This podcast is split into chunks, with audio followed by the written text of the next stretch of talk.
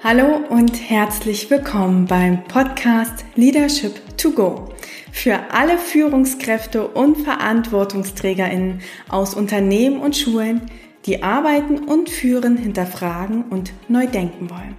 Ich bin Rumi Möller, Coach und Pädagoge. Und hier im Podcast teile ich mit dir Impulse und Tools zu den Themen New Work und Mindful Leadership, um mehr Tiefe Verbundenheit und Freiheit in die Arbeitswelt zu bringen. Sowohl in Schulen als auch in Unternehmen.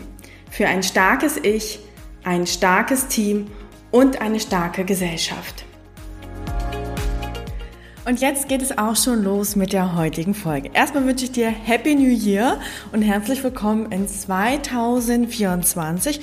Und für die erste Folge in diesem Jahr habe ich mir ein besonderes Thema ausgesucht.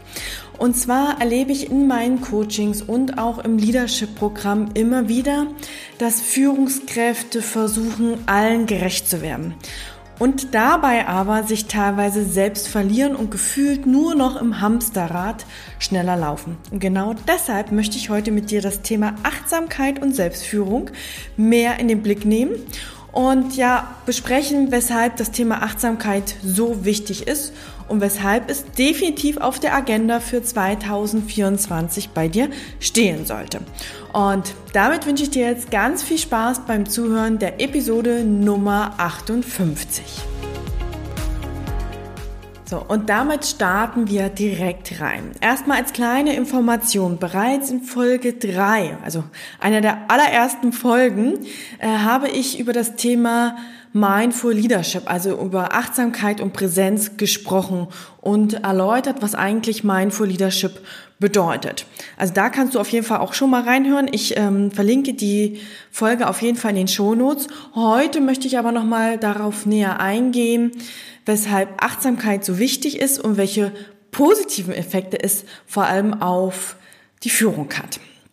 Und weshalb habe ich mir so gedacht, dass das Thema jetzt gerade so spannend sein könnte. Ich habe einfach im letzten Jahr gesehen, dass 2023 wahnsinnig intensiv für uns alle war und natürlich auch vor allem für die Führungskräfte, weil wir durch die verschiedenen Krisen, durch die Inflation, so die Wirtschaftsrezension sehr viel in der Unsicherheit sind und Führungskräfte noch mehr gefordert sind denn je auf uns ganz, ganz viel einströmt, ähm, Personalkürzungen zu sehen sind, dass das Budget irgendwie gehandelt werden muss. Und ich erlebe halt, dass Führungskräfte da immer allen gerecht werden wollen. Und gefühlt jonglieren sie mit ganz, ganz vielen Bällen drumherum. Und ähm, am liebsten würde ich ihnen immer gerne so rohe Eier in die Hand geben, Führungskräfte, und sagen, okay, wie viel Themen jonglierst du eigentlich und was passiert, wenn eins runterfällt?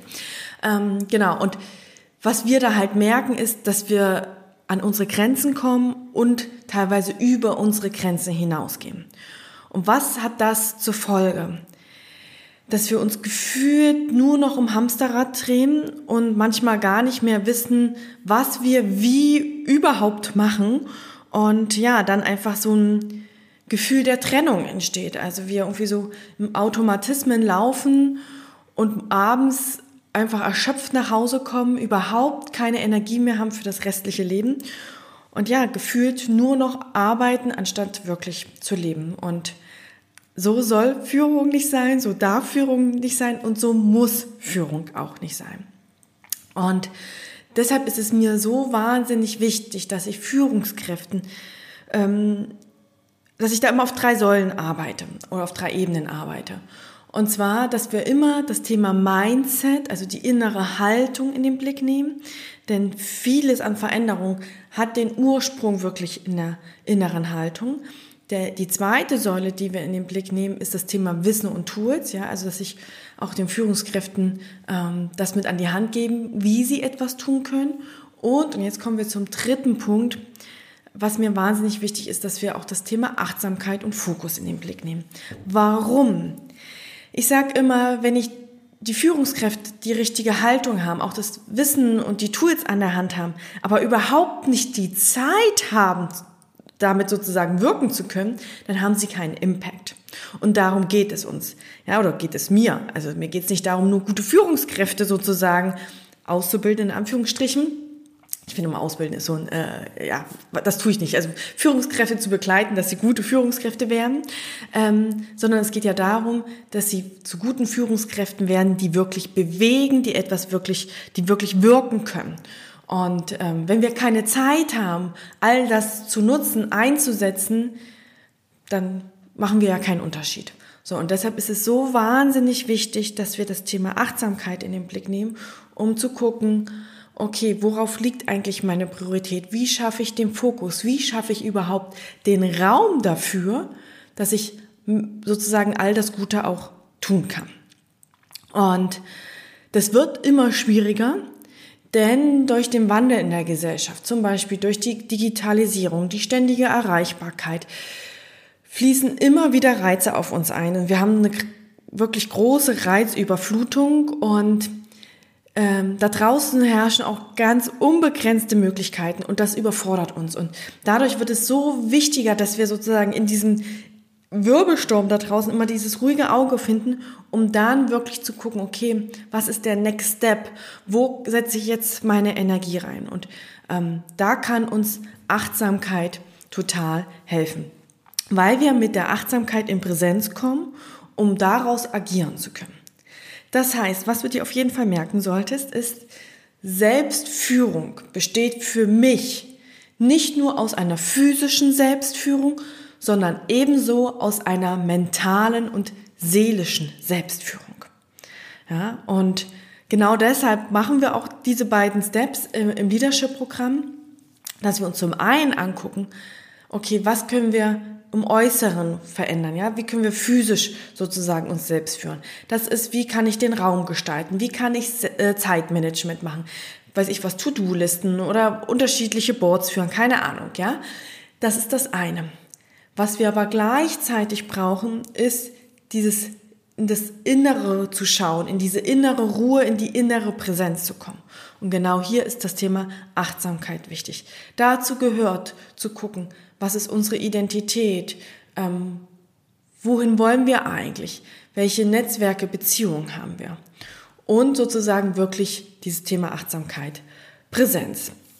Und ich finde, ähm, Matthias Hawks, ähm, ein Zukunftsforscher, hat es einmal ganz schön ausgedruckt, ausgedrückt. Und zwar hat er gesagt, Achtsamkeit macht uns mit mentalen Techniken der Selbstwirksamkeit bekannt, in der wir Verantwortung im Hier und Jetzt übernehmen können.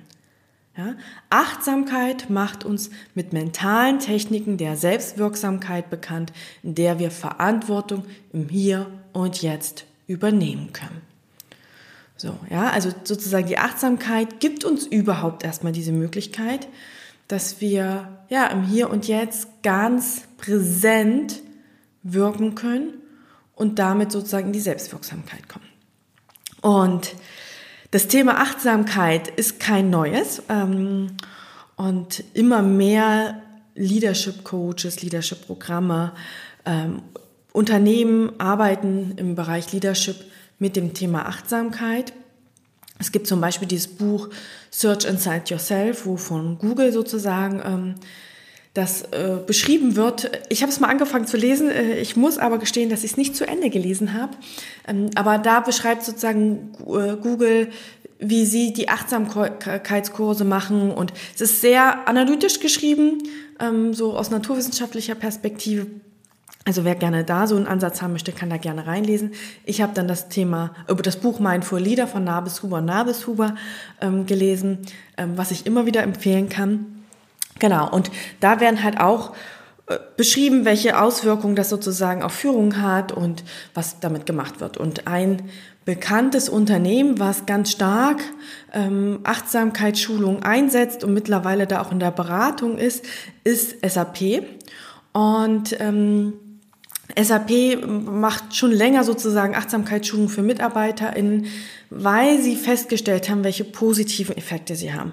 Und es gibt dazu auch eine Studie von SAP und die zeigt, dass ähm, Achtsamkeitsschulung zu mehr Wohlbefinden, zu mehr Kreativität, zu größerer Zufriedenheit, zu mehr Fokus und weniger Stress führen. Und zwar hat man das halt beobachtet und hat halt festgestellt, dass nach vier Wochen allein bei den Mitarbeitern 6,5 Prozent ein Grad an höherer Freude und Wohlbefinden sozusagen mitgeteilt worden ist. Weiterhin wurde sozusagen der Grad von Sinn, also empfundenen Sinn und Zufriedenheit gemessen. Und auch hier hat man einen Anstieg von 7,7 Prozent gemessen.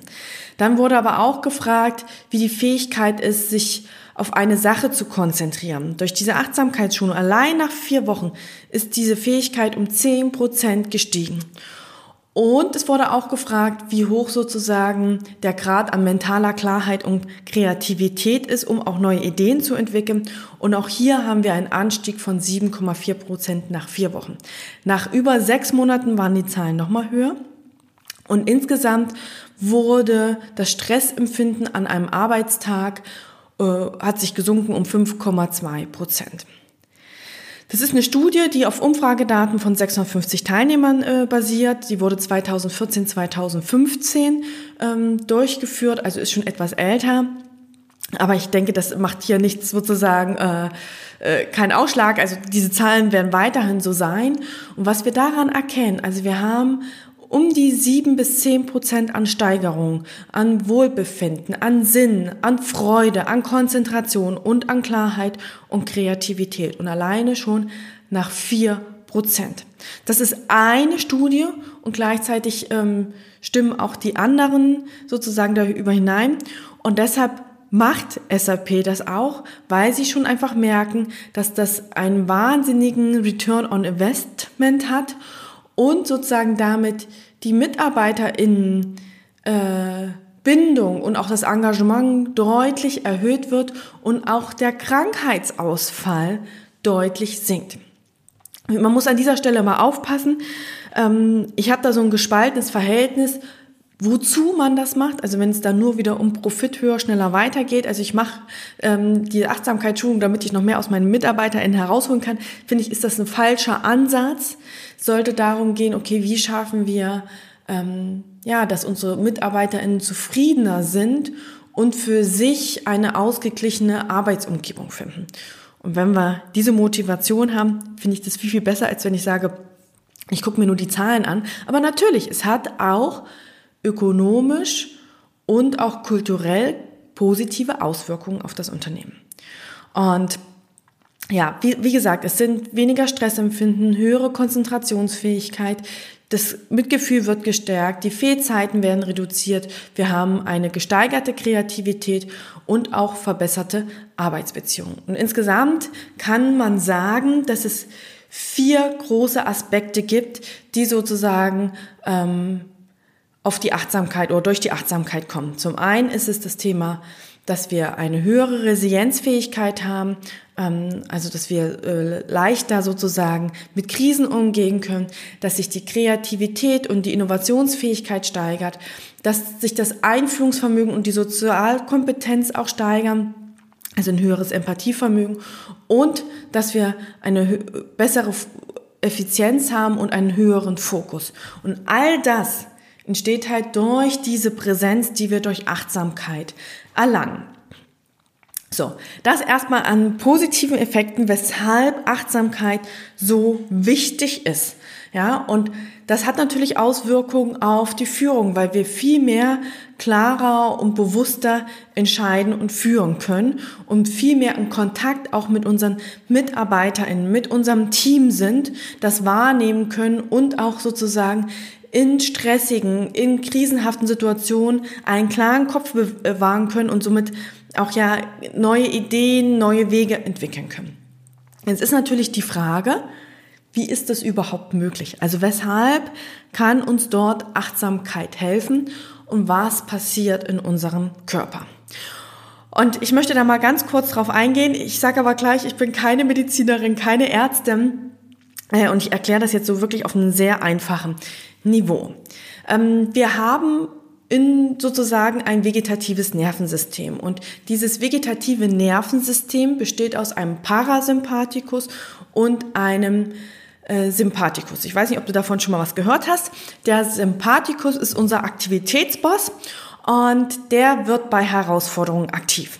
Und ähm, der sorgt auch dafür, dass der Puls und der Blutdruck erhöht wird, dass unsere Durchblutung in den wichtigsten Muskelgruppen ähm, erhöht wird und dass weniger wichtige Funktionen gedrosselt werden. Also zum Beispiel Verdauung, der Sexualtrieb und so weiter. Ja, also es geht so wirklich so jetzt loskämpfen und äh, volle Konzentration und äh, Chaka, wir schaffen das. Ja, also der Sympathikus hält uns am Laufen. Neben diesem Sympathikus gibt es noch den Parasympathikus. Und das ist jetzt nicht der Aktivitätsboss, sondern genau das, der Gegenpol, der Entspannungschef. So, wenn der Parasympathikus aktiviert ist, äh, sorgt es für Regeneration und Ruhe. Ja, und das sorgt auch dafür, dass wir wirklich auf physischer und psychischer Ebene äh, loslassen können, dass die Anspannung loslässt und das erkennen wir daran, dass der Herzschlag sich beruhigt und auch die Atmung wieder sozusagen ruhiger und äh, entspannter wird. Und beide ja, Teile des vegetativen Nervensystems, oder beide Anteile, sind wahnsinnig wichtig. Und um gesund zu bleiben, brauchen wir eine Balance. Ja, wir brauchen die Anspannung und die Entspannung. Was jetzt aber leider in unserem modernen Lebensstil ist, ist, dass der Sympathikus, also der Aktivitätsboss, mehr und mehr angespannt wird, weil wir einfach von außen viel, viel mehr Reize haben. Es kommen ständig neue Reize, wir haben irgendwie Lärm, hier kommt eine E-Mail rein, da verändert sich noch was und dadurch sind wir wie in so einem Dauerstress. So, und das sagt halt immer wieder unserem Aktivitätsboss, Achtung, Anspannung, Anspannung, Anspannung. Und wir schaffen dann gar nicht mehr den Ausgleich mit dem Parasympathikus. Was machen manche? Sie kommen nach Hause, gießen sich das Glas Rotwein ein, um sozusagen den Sympathikus auch so ein bisschen äh, einzuschläfern. Was aber nicht passiert ist, dass der Parasympathikus aktiviert wird. Und das ist ganz, ganz gefährlich. Ja, das heißt, was wir halt schaffen müssen, ist, dass wir sozusagen da einen Ausgleich wieder schaffen. Also, dass wir wirklich auch Entspannungsmomente wieder herstellen, damit da eine Balance ist. Woran erkenne ich, dass ich unter einer ständigen Anspannung bin und unser Sympathikus überangestrengt ist. Das erkennen wir zum Beispiel am Bluthochdruck, ja, weil dann sozusagen der Sympathikus ja ständig aktiviert ist. Wir erkennen es an Verdauungsproblemen, weil, erinnere dich, äh, weniger wichtige Lebensfunktionen werden erst einmal reduziert. Äh, es ist auch, dass wir keine sexuelle Lust mehr haben. Ja, sorry, I say it. Ähm, ich finde es total wichtig, weil wir manchmal darüber nicht sprechen und all das gehört aber dazu. Wir haben Schlafprobleme, ja, weil Parasympathikus ist ja nicht aktiviert, also wir kommen gar nicht in die Anspannung. Das Kopfkarussell, an was wir alles noch denken müssen, ist immer aktiv. So und wir haben keinen Zugang mehr zu uns selbst, ja, weil wir überhaupt nicht in diesen Ausgleich kommen und wir sozusagen in eine Trennung zwischen Fühlen und Denken kommen. Also wir sind ja in so einem Automatismus. So, daran erkennen wir, dass sozusagen der Parasympathikus überbeansprucht ist. Und was passiert denn eigentlich bei uns? Ja, weil ich auch gesagt habe, wir haben keinen Kontakt mehr zu uns selbst. Vielleicht kennst du auch diesen Satz so, ich habe das Gefühl, ich stehe irgendwie neben mir. Oder dass jemand sagt, du bist gar nicht da. Und was passiert dann? Also wenn wir ein zu hohes Stresslevel haben, also zu viel Anstrengung, zu viel Anspannung, dann wird die Amygdala, ich weiß nicht, ob ich es richtig ausspreche, äh, aktiviert, ja, und damit auch unser Sympathikus. Und diese Amygdala bewirkt halt, dass eine Entkopplung zwischen unserem kognitiven und somatischen System passiert. Somatisch ist sozusagen, was wir fühlen. Ähm, ja, also es wird sozusagen eine Trennung zwischen Fühlen und Denken hergestellt. Und das reduziert wiederum unsere Problemlösungskompetenz. Erinner dich, Achtsamkeit war sozusagen Kreativität und Innovationsfähigkeit. Und jetzt wird aber sozusagen durch diesen Stress die Amygdala aktiviert, das führt durch diese Entkopplung und das reduziert wieder diese Problemlösungskompetenz. Und damit fängt die Abwärtsspirale an, Weil natürlich, wenn wir weniger Kreativität haben, überhaupt nicht mehr auf unsere Ressourcen und Potenziale zugreifen können, wir natürlich in noch einem höheren Stress geraten. So, und das ist sozusagen eine Abwärtsspirale und das führt letztendlich dazu, dass wir immer weniger Zugang zu uns selbst haben, Gefühle von uns wegdrücken und auch damit nicht mehr in ein authentisches Auftreten kommen. Und was können wir jetzt tun? Es ist so wichtig, wieder in die Selbststeuerung zu kommen und damit sozusagen diese Entkopplung, diese Dissoziation aufzuheben. Und da kann uns Achtsamkeit helfen, ja, weil wir sozusagen diesen Ausgleich schaffen und auch bewusst Gefühle wahrnehmen. Denn damit können wir sozusagen wieder eine Integration schaffen zwischen unserem Denken und Fühlen und können gucken, okay, was sagt eigentlich gerade unsere Intuition? So, und dass wir dann diese Automatismen unterbrechen. Und wie können wir das schaffen? Ah ja, also sozusagen erstmal wichtig festzuhalten, es ist wichtig, dass wir genau in diesen Momenten die Achtsamkeit einschalten und auch unsere Gefühle wahrnehmen, um diese Dissoziation zu verhindern und dann nicht in diese Abwärtsspirale zu kommen. Und was kannst du jetzt hier konkret tun? Es gibt verschiedene Achtsamkeitsübungen und ich finde es so wahnsinnig wichtig zu sagen, dass jede Person für sich individuell herausfinden muss, was ist für mich der richtige Weg. Ja, es gibt äh, bestimmte Achtsamkeits ähm, Richtungen, die ja sagen, man muss mindestens 30 Minuten jeden Tag meditieren und wenn du keine Zeit dafür hast, dann musst du mindestens 60 Minuten. Äh, ich sage immer, Wichtiger ist, dass wir eine Routine finden, dass du für dich das integrieren kannst. Und wenn du merkst, dass dir das gut tut, wirst du von selbst davon schon mehr machen. Ja, also wenn du jetzt sagst, ich meditiere jeden Tag drei Minuten und das mache ich einfach und das schaffe ich, dann starte damit. Ja, also was du machen kannst, sind Achtsamkeitsübungen wie Meditation. Da gibt es äh, stille Meditation, da gibt's geleitete Meditation, da gibt es Meditation, wo man auf den Atem achtet, weil, erinnere dich, auch der Parasympathikus, ja, wenn wir eine beruhigtere Atmung haben, ähm, zeigt sich das im Parasympathikus. Also, dass wir uns darauf konzentrieren. Also, wir können über Meditation arbeiten. Man kann auch einen Bodyscan machen. Bodyscan, ähm, ich habe ihn in dem, äh, in der Folge drei ganz zum Schluss mit äh, angegeben, äh, also euch da durchgeführt durch einen kleinen Bodyscan, ist einfach, dass man bewusst wahrnimmt, was ist gerade in meinem Körper los, weil wir damit auch wieder diese Integration schaffen. Ja, ähm, wir können bewusst uns auf den Atem konzentrieren. Es gibt aber auch ein achtsames Gehen oder das einfach achtsames Innehalten. Ich empfehle auch immer Teams mit einer Min stillen Minute zu starten. Das ist auch eine Achtsamkeit. Ja, also wir können schon ganz viele Kleinigkeiten machen. Eine Achtsamkeitsübung kann auch sein, so ein Journaling, Dankbarkeitstagebuch zu führen. Für mehr Bewegung ist auch Yoga ganz hilfreich. Ähm, genau, das sind alles so Möglichkeiten, wie man sozusagen Achtsamkeit auch in den Führungsalltag integrieren kann. So, das war jetzt erstmal schon ganz schön viel für den Jahresstart. Ähm, was mir wichtig ist, dass du einfach heute mitnimmst, ähm, dass sozusagen zur Selbstführung nicht nur die physische Selbstführung gehört, sondern auch eine mentale und dass hier Achtsamkeit ein wichtiger Aspekt ist. Und dass Achtsamkeit so wichtig ist, wenn wir als Führungskraft wirken wollen, neben den beiden Säulen Mindset und Wissen und Tools.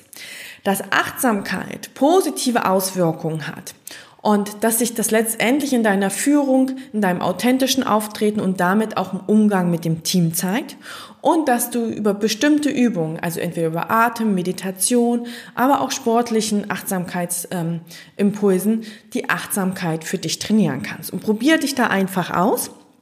Und ähm, genau, liest da auch gern nochmal oder hör gern nochmal in die Folge 3 rein zum Thema Mindful Leadership. Und wenn du jetzt sagst, ja, Rumi, 2024 soll das Thema Achtsamkeit auf meiner Agenda stehen, dann lade ich dich gleich zum nächsten Step ein. Und zwar gebe ich am 18.01. einen kleinen Mini-Workshop, der komplett kostenfrei ist. Und zwar Leading Yourself, entdecke deine Ressourcen und Balance. Und hier mache ich mit dir gemeinsam eine ganz effektive Übung, die ich immer mit allen TeilnehmerInnen im Leadership-Programm im ersten Modul, was unter dem Thema Selbstführung steht, mache. Das ist jetzt äh, nicht Doch, ich würde es auch unter Achtsamkeitsübung zählen, weil wir da einfach ganz bewusst gucken, was ist dir im Leben wichtig?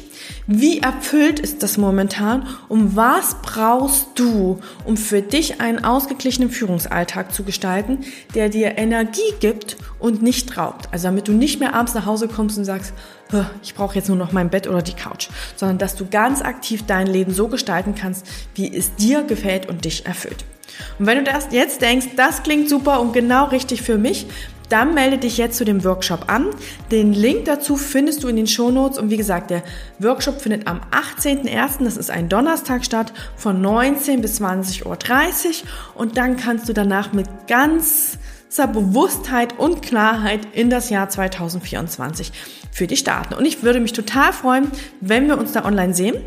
Und ja, dann kann ich nur sagen, wenn dir die Folge heute wieder gefallen hat, dann freue ich mich natürlich, wenn du den Podcast abonnierst, ihn bewertest, ähm, sowohl bei Spotify auch als bei Apple Tunes kannst du deine Bewertung hinterlassen und ja, wenn du ihn auch an Personen teilst, für die das auch spannend sein könnte, damit wir gemeinsam die Arbeitswelt von morgen gestalten.